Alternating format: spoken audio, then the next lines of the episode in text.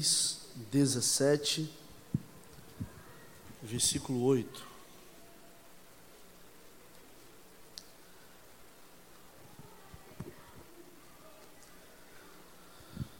Amém.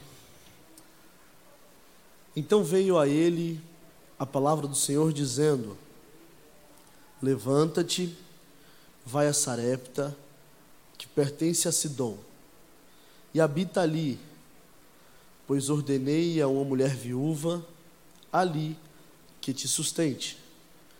Então ele se levantou e foi a Sarepta.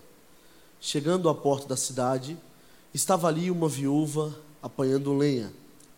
Ele a chamou e ele disse: Traze-me por gentileza, num vaso, um pouco de água para eu beber? Indo ela a buscá-la, ele a chamou e lhe disse: Traze-me também um pedaço de pão. Respondeu ela: Tão certo como vive o Senhor, o teu Deus, não tenho nem um bolo, senão somente um punhado de farinha numa panela e um pouco de azeite numa botija. E vês aqui Apanhei dois cavacos e vou prepará-lo para mim e para o meu filho, a fim de que comamos e morramos. Elias lhe disse: Não temas, vai, faze como disseste, mas faze disso primeiro para mim um bolo pequeno e traze-o aqui fora. Depois o farás para ti e para teu filho. Pois assim diz o Senhor, o Deus de Israel a farinha da panela não se acabará, e o azeite da botija não faltará, até o dia em que o Senhor derrame a chuva sobre essa terra. Foi ela e fez conforme a palavra de Elias, assim comeu ele, ela e a sua casa muitos dias.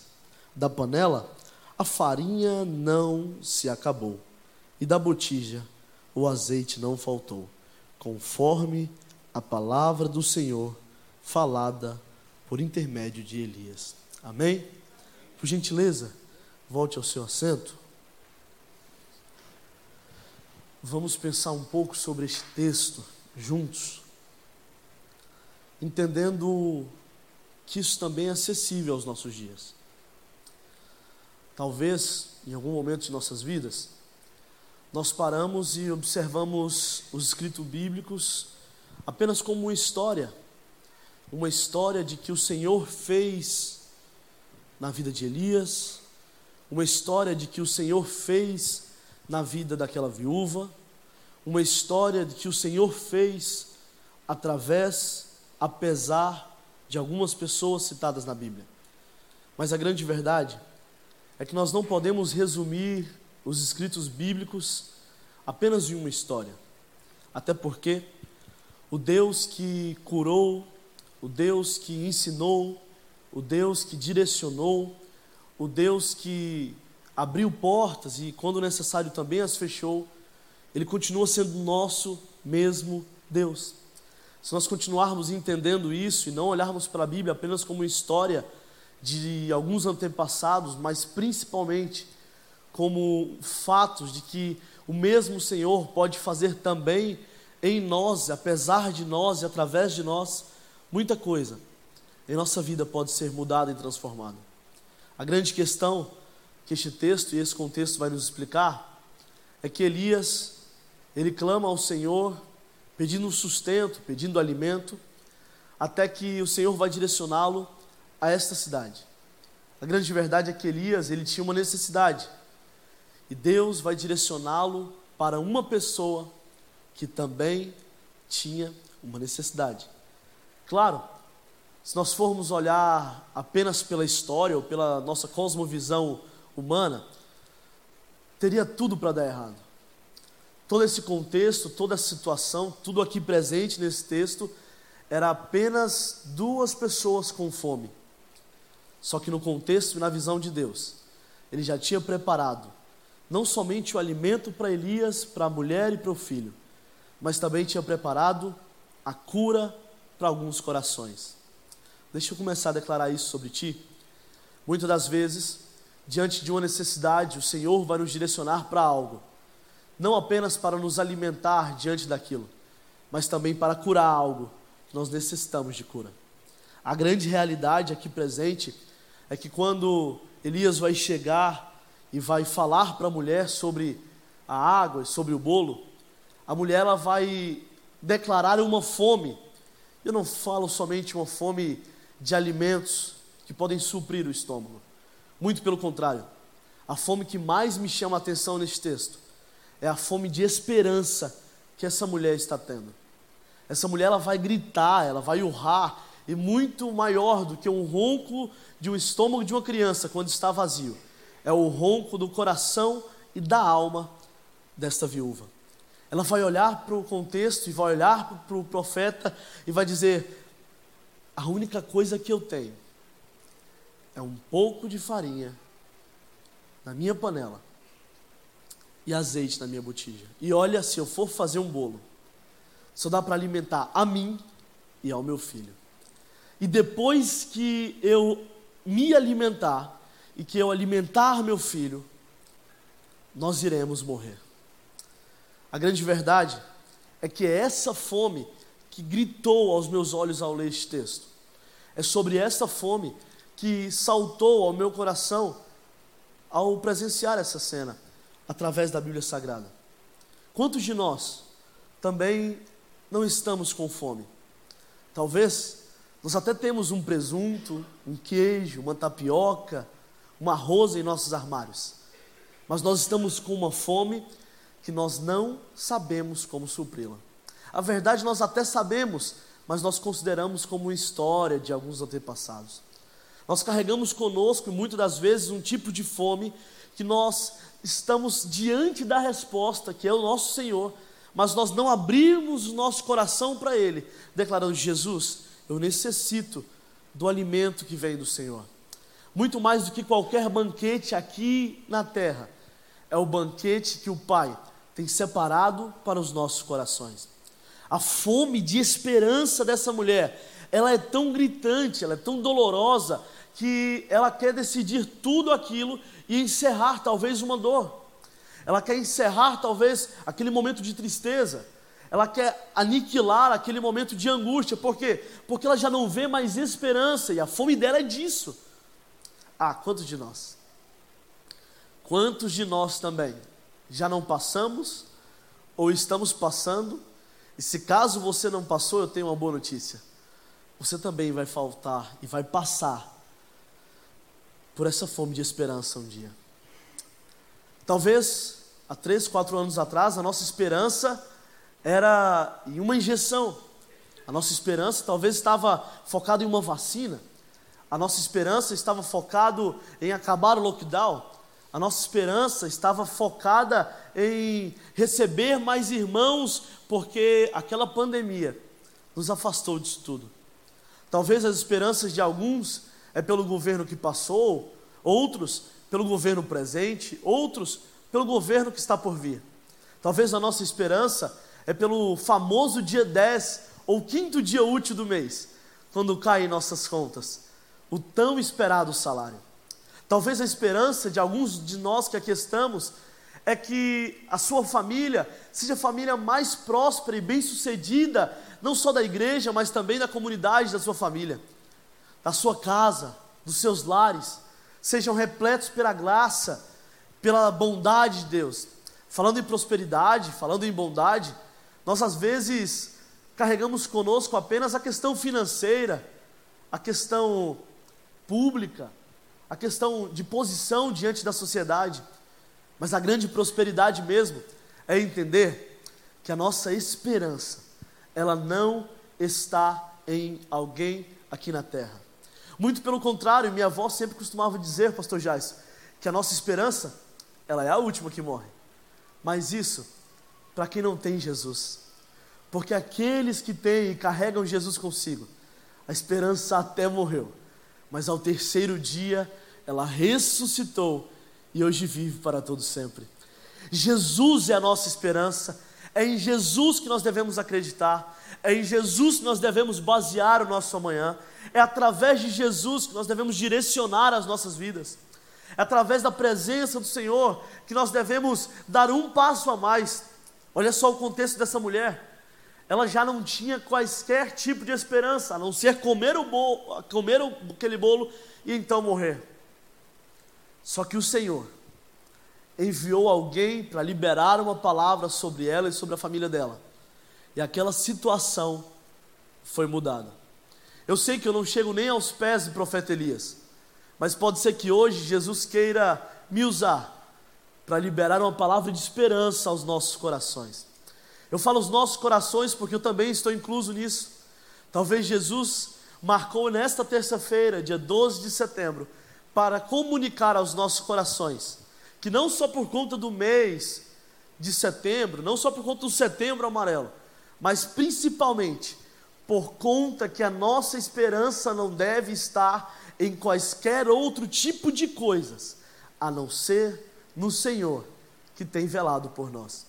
A grande verdade é que quando o profeta vai declarar essas palavras, aquela mulher, ela não vai pensar duas vezes em correr e atender o que o Senhor declarou para ela. Mas por quê? Pense comigo, por que que às vezes nós também esperamos chegar em tais circunstâncias, em situações de grandes necessidades, para depois nós começarmos a nos posicionar diante do que o Senhor já separou para nós? Será por quê que costumamos ouvir pessoas ministrarem sobre desertos, sobre vales, e é no deserto que é a faculdade do crente. Ah, é o vale que nos aproxima de Jesus, e amém por isso. Mas por que nós não nos aproximamos dele também quando nós estamos nas bonanças? Por que será que nós estamos olhando para o Senhor apenas como um mágico da lâmpada, que quando nós temos uma necessidade, nós dobramos nossos joelhos, clamamos a Ele por aquilo, e então Ele, uau, realiza por nós. Por que não? Rendemos graças a eles, a Ele, por tudo que Ele tem feito por nós. Será que hoje você já agradeceu ao Senhor pela sua casa? Hoje, você já agradeceu ao Senhor pelo seu casamento? Aos pais, mamães, vocês já agradeceram a Deus pelos vossos filhos? Aos jovens, adolescentes, nós já agradecemos a Deus pelos nossos responsáveis? Sabe, não, eu não quero romantizar o Evangelho nessa noite, mas eu preciso trazer essa clareza aos nossos olhos, que nós precisamos nos posicionar também quando nós não estivermos em grandes necessidades. Sabe, é tão bom quando nós estamos com necessidade, oramos e o Senhor realiza, cara, isso é maravilhoso. Mas imagina só, quando nós estivermos em uma vida em paz, em tranquilidade, quando o gás não estiver acabando ao domingo meio-dia, quando as agendas não estiverem superlotadas, quando o filho estiver com boas notas na escola, quando a nossa empresa ou local de trabalho está fluindo muito bem, nós dobrarmos o nosso joelho e falar: Jesus, hoje eu só quero te agradecer.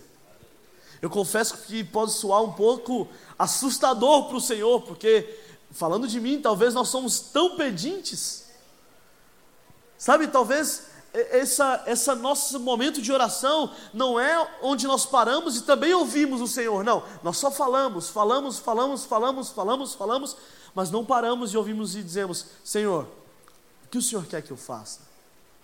Senhor, o Senhor quer me direcionar por onde? Senhor, o Senhor quer que eu flua de que maneira?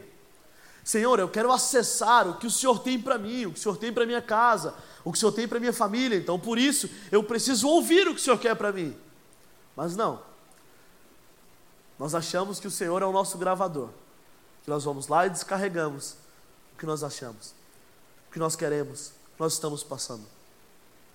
A falta de esperança, ela nos direciona para um abismo que significa a distância do Senhor.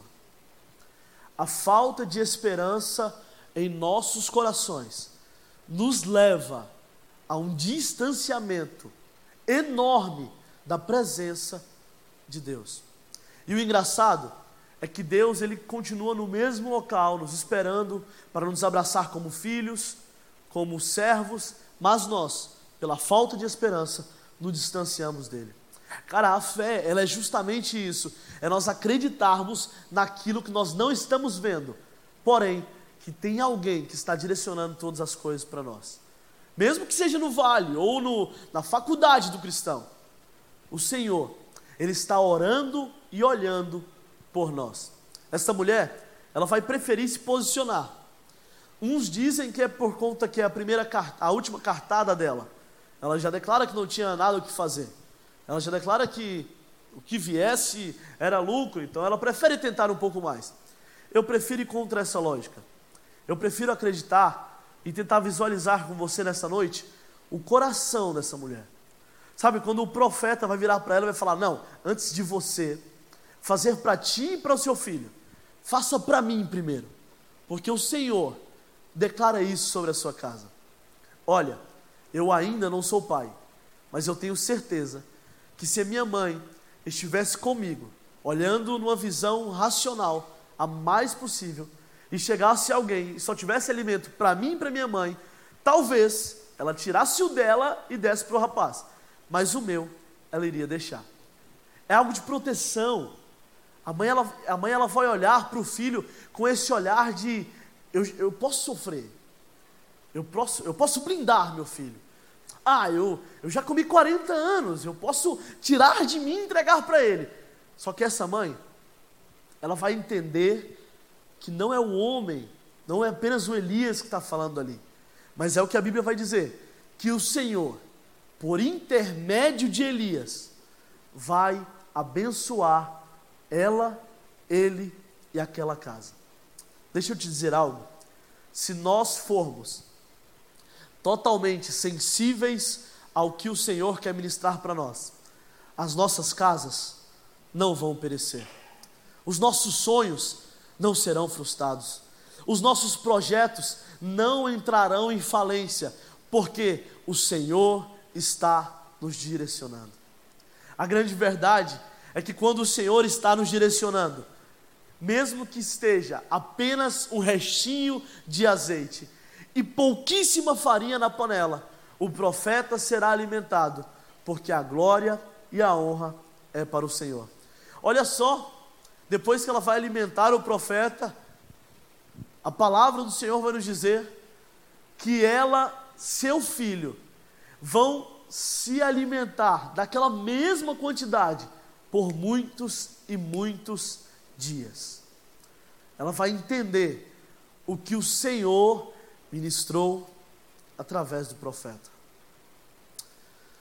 O Senhor tem ministrado e comunicado coisas aos nossos corações que talvez nós temos deixado passar. O Senhor tem comunicado coisas aos nossos corações que talvez é a resposta para acabar com a desesperança. O Senhor tem até comunicado coisas aos nossos corações que vai aniquilar toda e qualquer incredulidade. O Senhor tem comunicado coisas aos nossos corações que vai nos direcionar, que vai nos abençoar, que vai nos proporcionar dias melhores na presença dele, mas talvez nós temos deixado passar.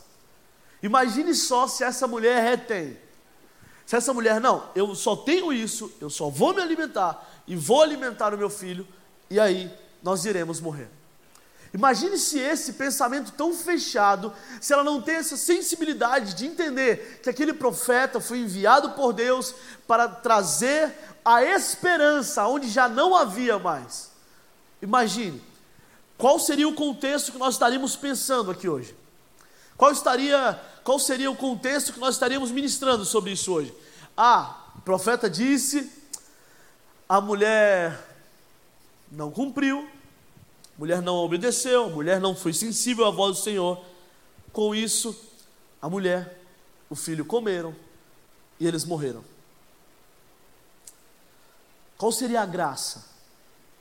Qual seria o conteúdo que o Senhor iria ministrar aos nossos corações através disso? qual seria a proposta que o Senhor iria declarar sobre nós nessa noite? mas muito pelo contrário. Através do testemunho e da história que nós vemos nessa, nessa, neste versículo e neste capítulo de 1 Reis, nós vamos observar que o tão incrível foi essa história, também é acessível aos nossos corações, também é acessível às nossas casas, também é acessível aos nossos negócios, também é acessível aos nossos sonhos, aos nossos propósitos, aos nossos projetos. Isso também é acessível a nós. Isso não é uma história, isso não é apenas uma Alice no seu país. Isso, isso não é apenas um conto de fadas, não. Isso é algo que nós também podemos acessar, porque o Senhor, Ele é o mesmo de ontem.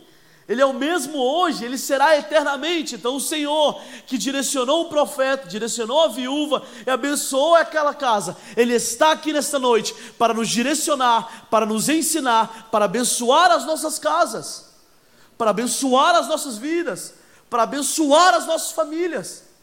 Sabe, o, o Senhor não é um mero, um mero personagem que fez isso tudo e parou lá. Não, o Senhor continua fazendo em nós, apesar de nós e através de nós. Sabe, nosso Deus, ele não é apenas uma história, não fica preso lá. Mas às vezes, acho que aqui entre nós só eu faço isso, talvez. Eu tento prender Deus na minha caixinha. Sabe, às vezes, talvez só eu aqui tento prender Deus no meu mundinho. Sabe?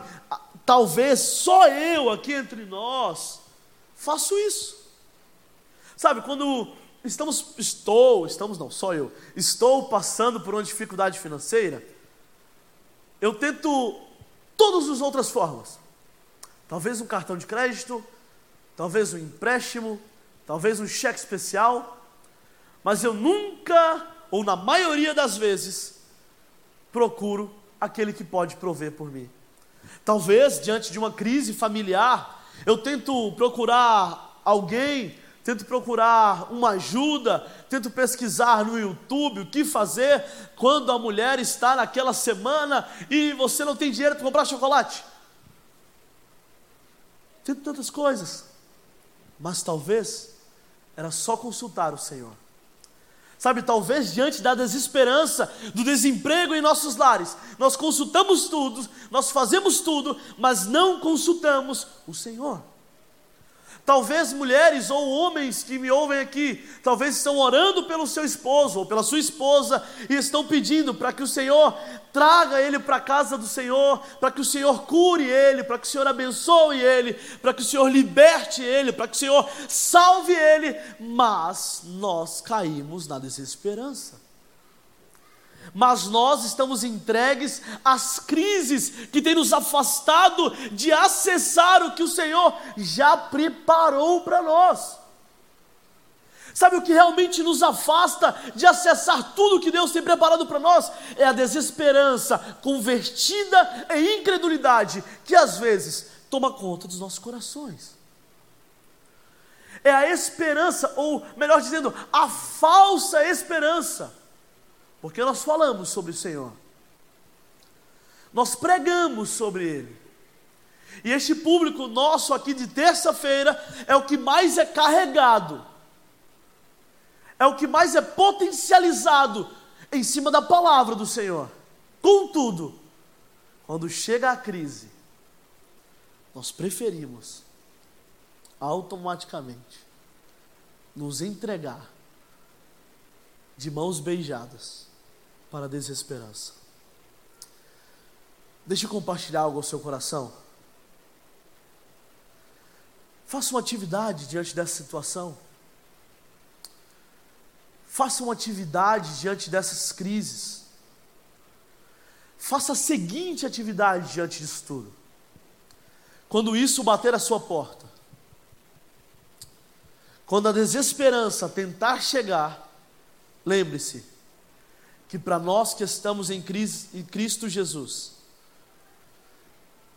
a esperança eterna está sobre nós. Sabe, eu sei, eu entendo tanto que é muito difícil falar e fazer isso diante da crise. Eu entendo. Sabe, eu, eu já cessei isso. Só que se nós resolvermos nos posicionar com esta mentalidade, até porque a fome,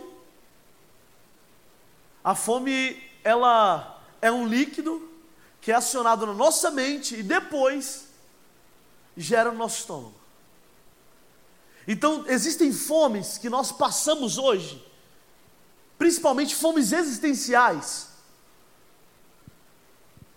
principalmente fome de esperança, que só não está sendo suprida porque ainda está tomando conta de nossas mentes. Sabe, essa fome que não é alimentada é por conta daquilo que está aqui dentro. E por conta disso aqui, que às vezes tem sido o nosso maior inimigo diante da crise, nós não conseguimos nos alimentar por completo. Nós não conseguimos ser alimentados e saciados diante dessas crises, diante da crise da desesperança, diante das crises existenciais, e eu cito elas, financeiras, diante das crises de ansiedade, diante das crises emocionais, como depressão, diante das crises físicas, diante das crises psicológicas, diante das crises, das crises existenciais, nós não conseguimos vencê-las, na maioria das suas vezes, simplesmente porque nós não estamos alimentados do que o Senhor está declarando sobre nós. Mas eu te convido hoje a se posicionar, assim como essa mulher decidiu fazer ela entende o seu contexto, ela sabe da sua realidade, mas mesmo assim, através da sensibilidade com o Senhor que ela tem, ela acredita naquela mensagem, ela visualiza que é o Senhor querendo mudar a situação, então ela se posiciona e acessa o milagre para a vida dela, de seu filho e também compartilha com o profeta. Deixa eu dizer para ti, o milagre que o Senhor tem reservado para você e para sua casa, ele é para ser compartilhado com outras pessoas. Lembra quando Simão Pedro ele recebe a ordem do Senhor para velejar para o profundo e lançar aquela tal rede? Quando ele lança, ele começa a pegar os peixes e o que ele vai fazer? Ele vai acenar para os outros companheiros que estavam no outro barco e começar a chamá-lo para que eles venham e também participem do que Jesus fez para a vida dele. O milagre que Jesus tem para as nossas vidas é para ser compartilhado com outras pessoas. Um coração egoísta nunca alcançará um milagre mas um coração disposto a servir outras pessoas, esse sim se alegrará no dia da sua dificuldade. Que nesta noite nós possamos entender e visualizar como e onde está o nosso coração.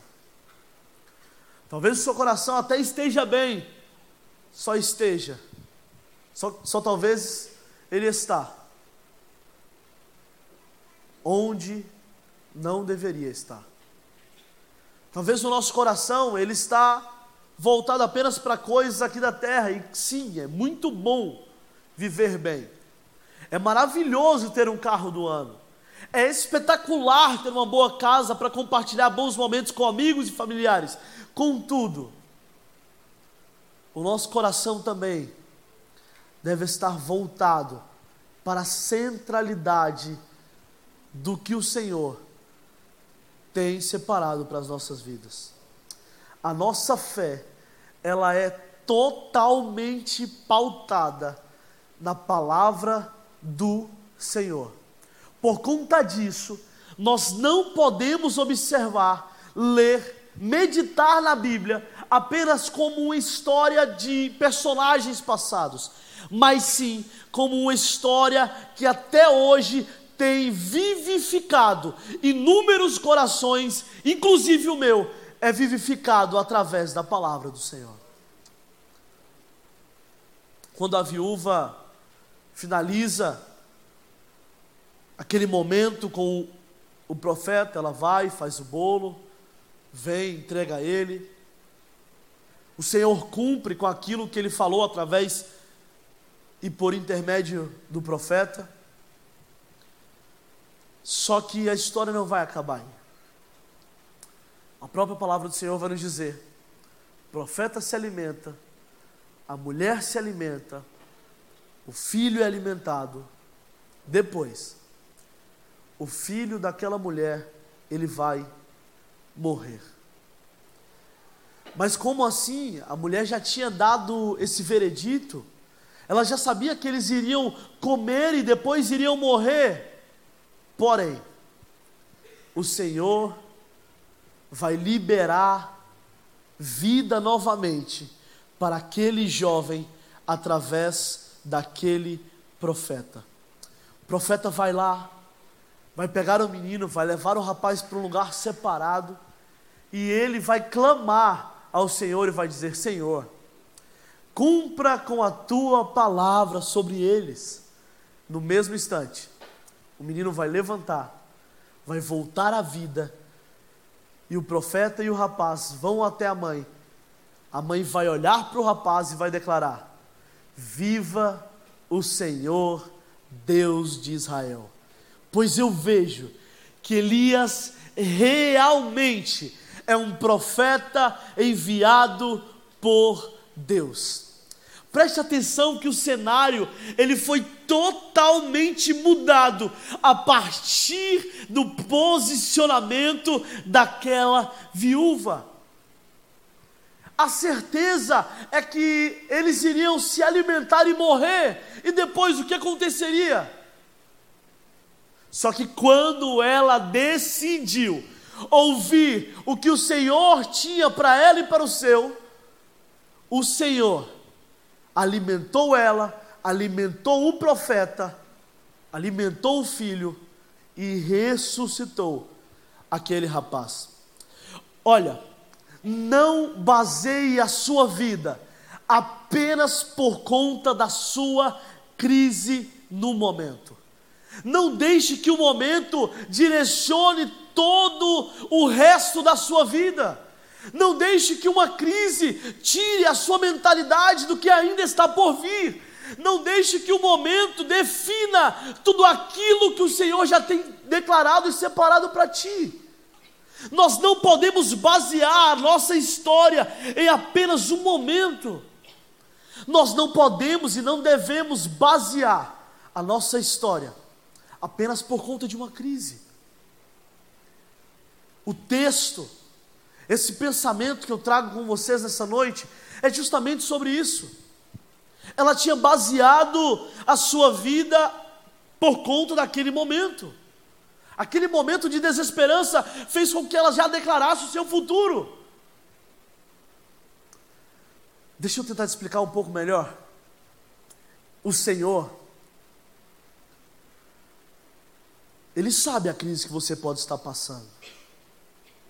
O Senhor contempla o nosso coração do mais íntimo e profundo, mas Ele não nos fará resultado de apenas uma crise. Porque o que o Senhor tem para nós, para as nossas casas e para as nossas vidas, vai muito além do que o momento de crise. Vai muito além do que o momento de desesperança vai muito além do que apenas o momento de que algo não está dando certo. O que o Senhor tem reservado para nós, acessarmos nele, é uma vida inteira para glorificarmos o nome dele. A história, se fosse pela visão da mulher, acabaria depois de uma alimentação. Mas a história pautada no olhar de Deus para eles, foi apenas um ponto de partida a partir daquela pouquíssima quantidade de farinha e daquele azeite na botija. O que ela olhava e dizia que era morte, Deus olhava e disse que era vida. Eu declaro isso para finalizar nessa noite. Se por um acaso você está vivendo algo que está declarando que a morte vai chegar, seja ela psicológica, seja ela literal, seja ela financeira, seja falência, seja qualquer outro tipo de cosmovisão ou pensamento que você está tendo de morte na sua casa, de morte no seu coração, de morte na sua vida, ou em morte em qualquer outro aspecto, o Senhor, nessa noite de terça-feira, Ele vai declarar a vida sobre nós. Você recebe essa palavra? Se coloque de pé comigo, deixa eu orar por ti. Se é para Jesus, aplauda mais forte.